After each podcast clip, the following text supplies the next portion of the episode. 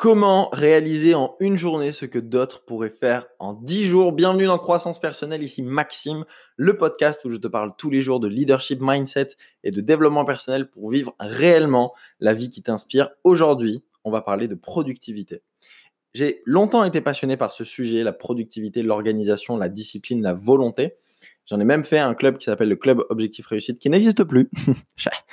et et euh, et on a parlé de ça pendant un an. On a parlé de, tout ça, d'organisation, discipline, volonté, énergie, apprendre à apprendre, sommeil, etc. Magnifique. Peut-être que je réouvrirai quelque chose de similaire plus tard. Dites-moi si ça vous intéresse d'ailleurs de recréer un petit peu une sorte de club objectif réussite. Euh, peut-être ça s'appellera pas comme ça, mais dans, dans ce sens-là. Euh, donc voilà, c'est un club qui était premium, je crois qu'il coûtait 19 euros par mois, c'était vraiment rien, où tu avais des vidéos, tu avais 4 vidéos par semaine, euh, par mois, pardon, sur tous ces sujets, tu avais un club de lecture, Enfin, t'avais plein de trucs trop bien. Ça coûtera pas aussi peu cher, désolé. Mais si je réouvre un truc, euh, ce sera sûrement sur ces sujets-là, sur comment devenir un super humain. Bref. Donc j'ai été longtemps passionné par ça et euh, il y a plusieurs points, notamment 8, que j'ai sélectionnés, que je voulais te partager sur comment, c'est quoi les 8 astuces pour réaliser en une journée ce que d'autres feraient en 10 jours? Ok? Donc la première, alors si tu n'as pas écouté le podcast d'hier sur la clarté, c'est très important, bien évidemment, que tu écoutes celui d'hier. Et si tu t'en souviens plus, réécoute-le parce que c'est euh, primordial de d'abord avoir de la clarté avant d'améliorer ta productivité. Parce que... Euh, et d'aller chercher aussi pourquoi tu procrastines. Si tu procrastines, c'est aller chercher pourquoi, j'en parle à la fin du podcast. Euh, c'est primordial parce que tu peux mettre, prendre un coach en productivité, mettre des agendas, euh, prendre toutes les techniques, des techniques, des techniques, acheter un casque anti-bruit, euh, tout faire. Si tu as un problème avec la productivité profond, si tu as une croyance profonde par rapport à ça, tu vas juste atténuer euh, pendant quelques heures en fait. C'est comme si tu mettais un pansement sur une balle dans le cœur. Allons planifier la chirurgie, j'en parle dans le podcast d'hier à la fin. Donc écoute le podcast sur la clarté avant de continuer si ce n'est pas encore fait. Premier tips, Planifie ta journée sur un tableau ou sur une checklist papier, tous les matins ou alors tous les soirs euh, pour la journée de demain. Primordial, si tu ne sais pas ce que tu vas faire, si tu n'as aucune clarté sur l'action que tu dois faire demain, euh, tu vas perdre énormément de temps. Et là, on parle vraiment de comment tu peux réaliser en une journée ce que d'autres feraient en 10 jours. Donc, c'est hyper important que tu aies déjà ta journée planifiée à l'avance, soit sur un tableau, il y a des gens qui aiment beaucoup ça, soit sur une checklist papier, sur quelque chose. C'est quoi les actions que tu dois faire demain? C'est quoi ce que tu dois faire aujourd'hui, euh, voilà, il faut que tu aies une clarté là-dessus. Point numéro 2, ça s'appelle avaler le crapaud. Euh, c'est Brian Tracy qui parle de ce concept. Avaler le crapaud, ça veut dire faire la chose la plus importante le matin. Et j'en ai déjà parlé, mais voilà, tous les jours, tu as une jauge de volonté et d'autodiscipline qui s'épuise avec chaque décision que tu prends dans la journée. Par exemple, comment tu t'habilles, quel choix, est-ce que tu vas manger ça ou ça, est-ce que tu vas faire euh, ce rendez-vous ou ce rendez-vous, etc. Tous les mêmes, les, les, les ça s'appelle la fatigue décisionnelle, c'est toutes ces petites décisions qui te mangent un petit peu de volonté. Donc c'est comme dans un jeu vidéo, tu te lèves le matin, tu as ta jauge de volonté qui est pleine et elle s'épuise tout au long de la journée par rapport à, aux efforts, à la volonté et l'autodiscipline que tu mets en place, etc. Donc c'est avale le crapaud, le point numéro 2, fais la chose la plus importante le matin et euh, sélectionne trois actions qui doivent être faites impérativement aujourd'hui. Il est inacceptable que ces trois actions ne soient pas faites. C'est pas il faut, c'est il est inacceptable que ça ne soit pas fait. Ok Donc avale le crapaud le matin, choisis l'action qui te demande le plus de volonté et d'autodiscipline parce que c'est là où ta jauge est pleine et du coup tu es capable de le faire. 3. Euh, quand tu n'arrives à rien et que tu perds ton temps, ça sert à rien de forcer. Déconnecte, pars faire autre chose. Va marcher, euh, réfléchis, euh, je sais pas, genre juste kiff, ne va pas sur ton portable, c'est vraiment. Ah, ça, c'est un, autre concept qui est vraiment intéressant qui s'appelle l'alternative nulle. J'avais complètement oublié. L'alternative nulle, ça veut dire soit tu fais ta tâche, soit tu fais rien d'autre. Et du coup, tellement tu t'ennuies, bah, tu fais ta tâche. Ok? Et souvent, les gens, les écrivains font ça. C'est-à-dire qu'ils viennent à la campagne dans un truc où il n'y a rien à faire. Et euh, bien que je suis à la campagne, il y a plein de choses à faire, hein, d'accord? Vous arrêtez. Hein. Euh, ils viennent dans une maison de campagne isolée du monde et alternative nulle, c'est soit j'écris mon livre, soit je fais rien en fait. J'ai pas mon portable, j'ai pas des jeux vidéo, j'ai pas euh, des copains à voir, j'ai rien à faire. Donc soit j'écris mon livre, soit je fais rien. Alternative nulle, très fort aussi. Mais en gros, là, bon, c'est pas le conseil du jour. On pourra parler ça plus en détail peut-être plus tard. Mais quand tu n'arrives à rien et que tu perds ton temps, arrête, déconnecte, va faire une marche, médite, fais autre chose, quoi. Ça, pas, va pas sur ton portable, mais peut-être fais autre chose. Et des fois, il y a aussi des jours où, où tu n'y arrives pas et ça sert à rien de forcer, tu vas plus t'épuiser qu'autre chose. Et euh, si, quand tu marches, quand tu médites, ça va mieux, ben, reviens travailler une fois que tu seras plein d'énergie. OK? Quatrième point, deep work. Alors, j'ai bien envie de parler d'un truc très controversé. ça s'appelle Pomodoro. Vous connaissez? Je, je, trouve que c'est le plus gros bullshit au monde. Et je vais me faire plein d'ennemis. Pomodoro, c'est 25 minutes de travail, 5 minutes de pause. Euh, je parle de mon expérience et je vais pas prendre des pincettes, mais pour moi, c'est vraiment de la merde. ça marche pour vraiment peu de personnes. Et pour ceux que ça marche, ça marche super bien par contre. Donc si vous faites partie de ces gens-là, continuez. Mais la plupart des gens qui essayent Pomodoro, ça fonctionne pas. En fait, c'est tu travailles 25 minutes et tu fais 5 euh, minutes de pause, 25 minutes, 5 minutes de pause, 25 minutes, 5 minutes de pause. La plupart des cerveaux humains, il leur faut 25 minutes pour rentrer dans un état de flow. 25 minutes sans interruption pour rentrer dans un état de flow et commencer à vraiment. Quand tu rentres dans cet état de flow, tu es, ta, ta productivité est multipliée, mais c'est énorme à quel point elle est, est, elle est, multipliée. Tu fais des connexions entre plusieurs idées. Euh, tu, es, tu es focus, comme euh, j'en ai déjà parlé avec le biais Harry, attention, rétention d'informations et tu es beaucoup plus intentionnel. Quelqu'un rentre dans ta pièce pendant que tu es dans le flow, il t'appelle trois fois par ton prénom et tu ne l'as même pas remarqué. Il rentre dans ta pièce il t'appelle trois fois par ton prénom, tu savais même pas qu'il y avait quelqu'un qui t'a appelé. Parce que là, tu étais dans un état de flow. OK? Et il faut 25 minutes chez la majorité des cerveaux humains pour atteindre ça. Donc c'est pour ça que Pomodoro, je suis pas fan du tout. Euh, 5 minutes de pause, c'est souvent trop court par rapport à ce qui a été accompli derrière. Bon, ok, je suis pas sûr que ça soit nécessaire. Mais euh, c'est vrai qu'on a des les cerveaux ont de moins en moins d'attention. On est beaucoup plus euh, et ça, ça a été fait par les réseaux sociaux, etc. Aujourd'hui, les gamins, de, les gens qui sont à l'école, ils ont plus d'attention. On, leur propose des formats qui durent 10 secondes, 5 secondes, 15 secondes, 30 secondes, 1 minute. Euh, comment tu veux tenir l'attention d'un gosse pendant 2 heures sur un truc qui l'intéresse pas? Tu vois, donc il y a, y a, plein de choses à repenser, mais, euh, mais euh, typiquement, voilà, c'est pas le sujet du jour. mais voilà, moi je conseille le deep work. Donc le deep work, c'est des sessions de travail ultra productives, sans interruption, pendant 60 minutes, 90 minutes ou 120 minutes. Et avec une pause de 15 à 25 minutes. OK? Et quand tu fais ça, t'as pas besoin de faire plus de deux sessions, voire trois sessions si tu as un accro au boulot, de 90 minutes pour réaliser le travail que d'autres feraient en une semaine. Littéralement. Littéralement. Quand tu arrives à un deep work ultra efficace, moi je sais pendant une période où j'enchaînais les deep work, où je travaillais 12 heures par jour, etc. Parce qu'en plus, je travaillais 12 heures par jour, mais en plus, j'étais ultra efficient. J'en avais parlé dans le Zoom, euh, je parlais de mon histoire d'avant, etc. Et c'est vrai que je travaillais énormément de manière efficace. Donc, des deep work de 90 minutes, j'en faisais pas deux dans une journée, j'en faisais peut-être quatre, voire cinq. Et du coup, ça me permettait d'avancer super vite. Et, je suis convaincu qu'en une journée, je réalisais euh, le travail d'un salarié moyen qui faisait en une semaine, voire dix jours, voire même plus parfois. C'était vraiment conséquent. Euh, donc, essaye le Deep Work. Tu as un livre qui s'appelle Deep Work qui est vraiment bien. Et tu as tous les livres. Tu as euh, Brian Tracy, Avaler le crapaud qui est vraiment bien aussi sur la productivité que je te conseille. Mais voilà, Deep Work est pas mal. Et il y a un autre livre qui m'est venu en tête, donc là j'imagine que c'est une intuition. Euh, c'est.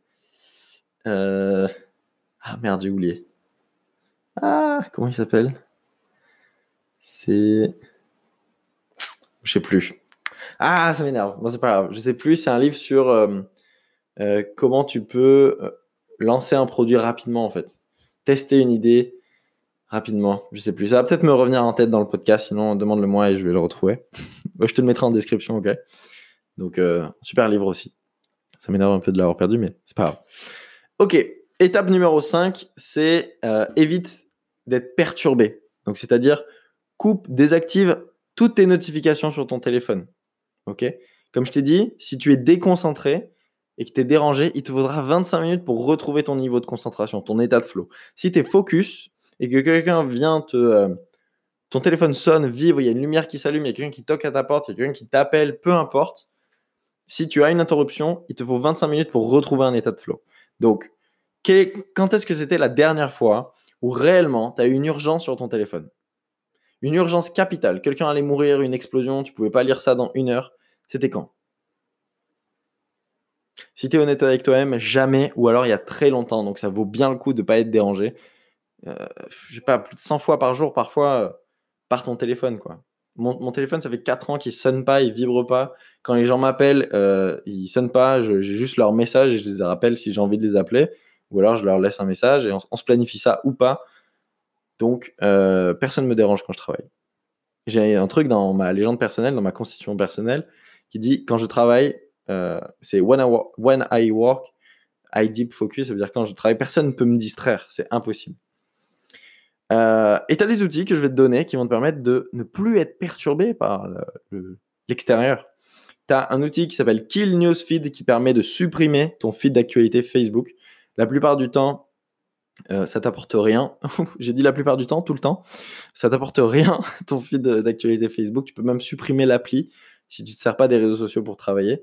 L'application sur ton portable et finalement y aller sur ton ordi si tu veux de temps en temps. Mais euh, ouais, feed Facebook un peu de la merde. Euh, sauf si tu l'as. euh, ça peut être très bien aussi de faire ça. C'est de, euh, dire je ne veux plus voir ce contenu sur mon fil d'actualité plein de fois. Et après, tu as un feed d'actualité qui t'intéresse. Mais euh, c'est très long. Donc, c'est pas nécessaire. Hide, hide recommandation YouTube, ça supprime les vidéos suggérées sur le côté et l'accueil de YouTube et c'est vraiment bien. Franchement, ça te, permet d'être focus quand tu regardes un contenu, tu regardes un contenu et t'as pas. C'est un peu comme contre ça que j'ai gueulé euh, quand je me suis dit que j'allais faire des podcasts. C'est que même si tu as pris l'attention de quelqu'un ou, qu'on a ton attention, tu es, tu es vampirisé d'un côté avec 10 vidéos sur le côté, plus intéressantes les unes que les autres, qui sont suggérées pour toi avec des titres putaclic et des ronds rouges, des flèches qui te disent Hey, regarde-moi, regarde-moi, regarde-moi, regarde-moi. Donc, hide recommandation YouTube, ça supprime tout ça. Tu as une application qui s'appelle Freedom si tu n'as pas de discipline. Ça te permet de déconnecter des réseaux sociaux et que c'est impossible d'y euh, accéder pendant, euh, pendant ton deep work. C'est-à-dire que tu as plein de sites que tu peux interdire et en, en gros, l'application, elle te dit Bah non, tu as dit, dit que tu voulais pas y aller, tu iras pas, etc. Donc, euh, c'est vraiment si tu as une volonté de merde. Mais euh, ça peut être très bien. C'est-à-dire que par- parfois, en mode automatique, tu vas ouvrir Messenger et il va dire Bah non, j'ai bloqué. Ok Point numéro 6 s'appelle.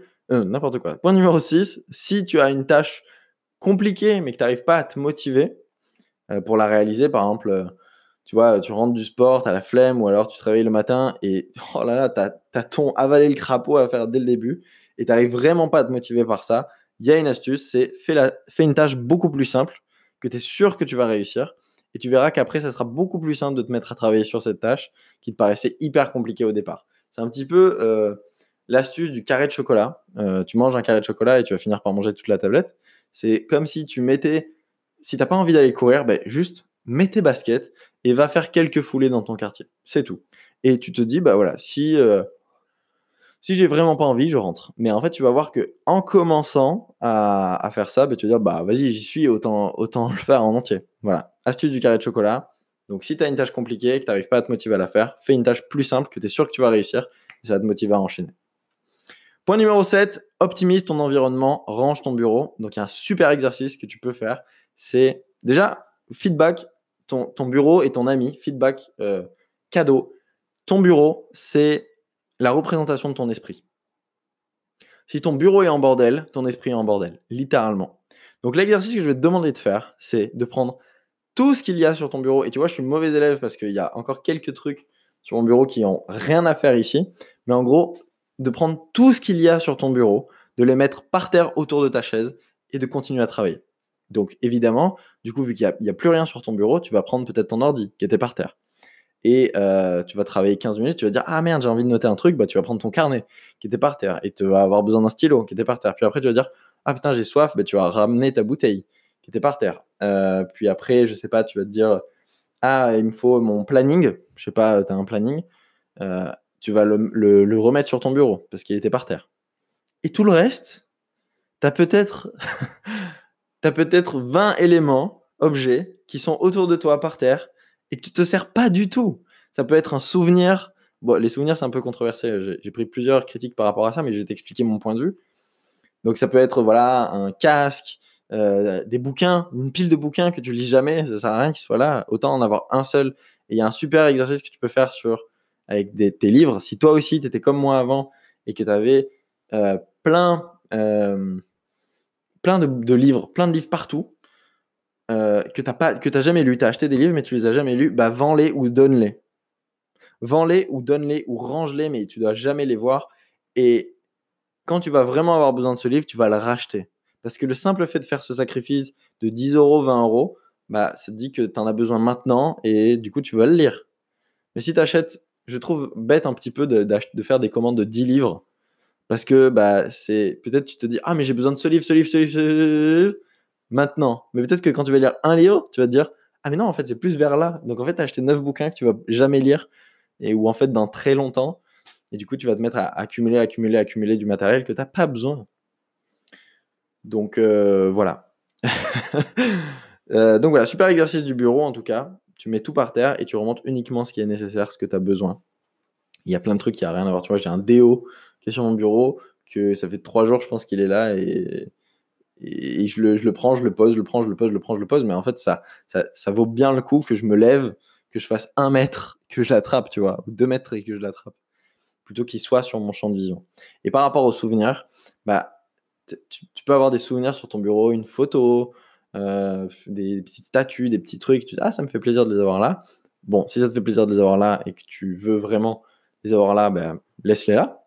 Mais sinon, euh, vaut mieux que tu les, les, les, mettes ailleurs et quand vraiment tu veux te souvenir, ben, que tu les prennes et que tu connectes sincèrement et que tu prennes 5 minutes pour juste connecter avec ce souvenir, te rappeler des choses, etc. Parce que sinon, ça t'arrive jamais. Ça t'arrive jamais. Moi, j'ai ma chérie qui m'offre euh, qui m'a acheté des cadres de photos de nous deux, etc. Et euh, elle boude un peu parce que je les mets pas dans mon bureau parce que bah, je les regarde jamais en fait dans mon bureau.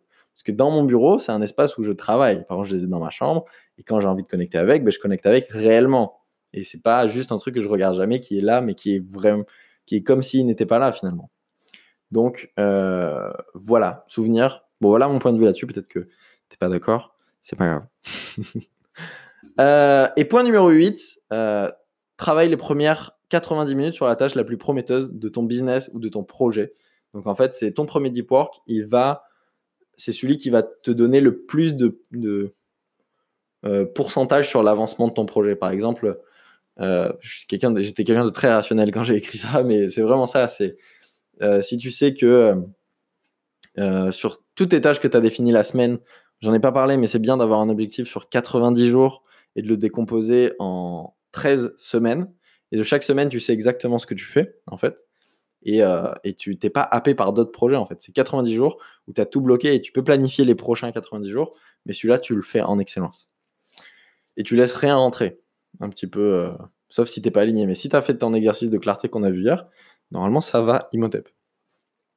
Ok, donc 90, tes premières 90 minutes, 60 minutes ou 120 minutes, ton premier deep work, il concerne la tâche la plus prometteuse et celle qui va te faire le plus avancé, le, plus, le plus grand nombre de pourcentages. Euh, comment je...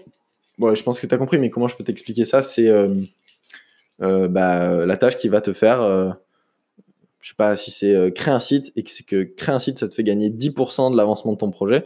Bah, peut-être que c'est le truc qui demande le plus de volonté. Moi, je suis pas sûr que créer un site, ça soit la meilleure tâche, mais c'est un exemple. et bien, tu fais la tâche qui te fait le plus avancer tous les matins, en premier. C'est souvent celle qui te, qui demande le plus de volonté. Et si c'est pas celle-là, bah, d'abord celle qui, d'abord le crapaud et ensuite celle-là. Ok, c'est tout pour. Euh, ah, c'est bon, je me suis souvenu du, nom du livre. Ça s'appelle Lean Startup.